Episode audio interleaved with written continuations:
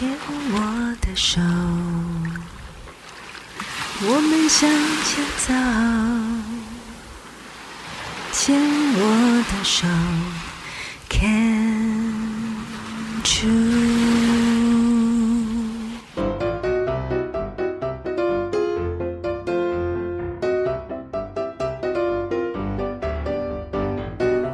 牵手之声，暖暖新世界，我是 Sunny，欢迎继续收听节目第三个单元趣味冷知识。自从确定七月中旬会去一趟罗马跟佛罗伦斯，儿子开始天天喊着要去吃 gelato 了。是太开心、太爱吃冰，还是太喜欢 gelato 的发音呢？每天听他无厘头的喊着这个名字，突然一个问号出现：到底 gelato 这种意式冰淇淋和我们一般常说的 ice cream 冰淇淋一样吗？今天这个单元就来简单认识一下。我们一般常说的冰淇淋，挖成球状放在甜筒上。或者是美剧中常看到抱着一大桶坐在沙发上看电视的美式冰淇淋，口感绵密。美国食品药物管理局定义冰淇淋的乳脂至少要达百分之十以上。Ice cream 直接翻译的冰奶油就可以看出鲜奶油的用量是比较多的，膨胀率也不能超过百分之百，也就是原料一公升的液体。最多制成两公升的冰淇淋，双淇淋的乳脂含量介于百分之三到六之间，膨胀率高于百分之一百，每单位的热量比冰淇淋低。而意式冰淇淋 gelato 的乳脂必须小于百分之八，成分着重在牛奶，鲜奶油比较少，强调天然、无负担、新鲜制作。膨胀率只有百分之二十到三十，口感比美式冰淇淋更扎实，也因此保存的温度在零下八到十度 C 就可以，以免扎实的口感过硬。意式冰淇淋不用圆形的勺子，而是用专属的铲子，借以帮助 gelato 软化。另外还有两种在意式冰品店常见的水果冰淇淋，中文翻译为雪贝跟雪落。这两种会跟 gelato 摆在一起，有时并不会特别标示出名称。雪贝是水果，有加一些牛奶融合，但不像冰淇淋那么甜腻，乳脂只有百分之一到二，稍微有冰淇淋的滑顺口感。但轻盈许多，而标示不含牛奶成分的，就是雪落。雪落因为没有乳脂，只用新鲜果汁果泥来制作，口感比冰沙还要细致一些。距离万神殿两分钟路程的一家 gelato 店，号称有一百六十种口味。店家以开放式的猫形透明冰柜，提供顾客选择。一进到店里，心情立刻被调动开心起来。各种颜色鲜艳的冰，活灵活现的在向顾客们招手。而且啊，店员要有非常好的记忆力，来记住这一百六十种每一个口味的位置。要是在这三大排冰柜中迷路，找不到顾客要的口味，那冰可是很快就融化喽。高温炎热的夏日，的确让人抗拒不了冰品的魅力。了解了西方引进的冰淇淋、双淇淋、gelato、雪贝、雪落之后，我们再来回顾一下东方世界吧。东方脉络的冰史又是怎么一回事呢？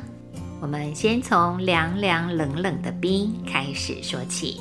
现在普遍又平价的冰，对古人来说其实是奢侈品，而且历史上还曾经出现过，要是有人私自把冰藏了起来，那可是要诛杀九族的大罪呢。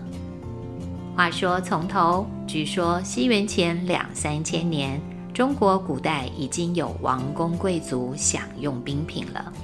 最早是夏朝的隶书描述过分兵给士大夫的仪式，而周朝就已经有负责兵政的管理机构，这个单位的人称为陵人，专门处理跟兵相关的事物，包含在节气的大寒、小寒时要斩兵，也就是派人去凿冰。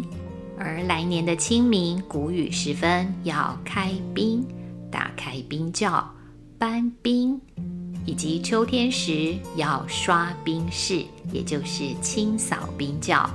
到了大雪隆冬时，又开始要藏冰。当时也发展出冰块要上供，以及有了赏赐冰块给朝廷重臣的制度，就是刚刚所说的搬冰。颁发的颁，春秋战国时期，冰窖的描述增加了，从冰河取冰，存放到地底下密封且不透光的地窖，再将门用泥封起来，便可以让冰块保存到夏天而不融化。古代采冰非常不容易，普通人也没有能力拥有地窖。只有皇室跟大户人家才有资格掌握，价格无比的高昂。到了唐朝，除了大户人家之外，出现了小贩贩卖的情形，却是不折不扣的奢侈品。宋代的卖冰人，听说是大城市的时尚行业，应该是普及多了。宋朝时，夏天可以买到的饮品、甜品。名字都有冰和雪在其中，也能得知都是加了冰的。另外，陕西蓝田是皇家供冰最重要的地方。史料记载，蓝田的冰不仅品质好，当地人祖祖辈辈供冰，采冰的技艺也十分高超。每一块冰都要符合方三尺、厚一尺五寸的规定。中朝时。朝廷每年会消耗将近四万吨的冰，明朝、清朝平均是两万多吨。上供给皇室的冰块，主要用在祭祀、宴饮、消暑。私冰这件事，也因为冰实在是太珍贵的东西，从周朝时期只赐冰给有资格吃肉的重臣，一路发展到宋朝，赐冰的对象放宽不少。京城跟史官都有资格了，到了清朝就普及到每一位官吏了，会发出兵票，按照官阶自行领取。不过什么对象提供什么兵，可是分得清清楚楚的。给宫廷皇亲国戚的兵，会由专门负责采兵的部门，从特别选定、精心设计，还有杀菌功能的官教来取得。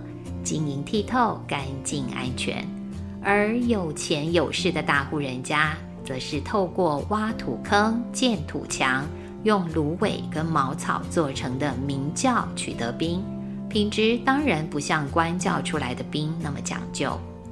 这个时期，冰仍然掌握在皇族的手里，还因为冰跟官兵的兵同音，所以当时就有个规定是。非爱新觉罗氏不得储存兵或藏兵，否则就是诛杀九族的大刑。现在我们家家户户都有冰箱，可以制冰，大口大口吃冰来消暑，完全不用担心入罪下狱之事。我们真是幸福啊！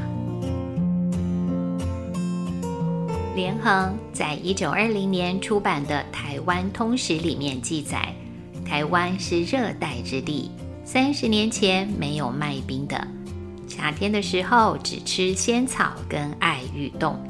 提到的仙草是清朝时中国跨海而来的饮食习惯，而爱玉则是台湾特有的消暑圣品。台湾跟冰的关系是日治时期，日本人将清冰的做法引进台湾。清冰指的是用手摇搓冰的机器，在刨成山形的冰屑上添加香蕉油来增添香气，再淋上一圈圈的糖水，又叫做香蕉冰、水冰。台湾第一座制冰厂位在台北的大道城，由茶商李春生跟英商合伙，在一八九六年创立的。据说，在一九三八年的台北，就有两百六十八家冰店，盛况空前。还曾经出现过一句俗话：“第一卖冰，第二做医生。”可见卖冰在那段时光是多么风光的职业啊！时候的巴布巴布、吉亚冰、冰袋，没有现在的文艺风，没有打卡照，却是以前夏日最美、最结束的风景。巴布巴布是早期台湾穿梭在大街小巷，骑着三轮车的小贩。装上沿街叫卖的喇叭，吸引孩子们一窝蜂簇拥而上的记忆点。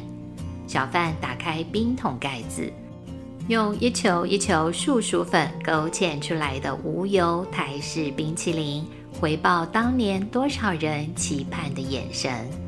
迪奥边跟小小拉链夹带所做的冰，糖水跟食材倒入定型容器。放入冰箱冷冻库就可以完成，经济实惠又亲民。花生口味、芋头冰、绿豆冰袋都是记忆中的怀旧冰品。农产丰富的宝岛，在最初简单糖水的清冰中，慢慢又加上红豆、绿豆、水果等，用八宝冰、四果冰、礼贤冰、水果冰来虏获我们的童年时光。而粉圆、荤桂、布丁、椰果的加工食材也逐渐成为配料之一。一九九七年，永康街的芒果冰被 CNN 的活动票选为全世界最好吃的甜品之一，广受观光客跟自家人民的喜爱。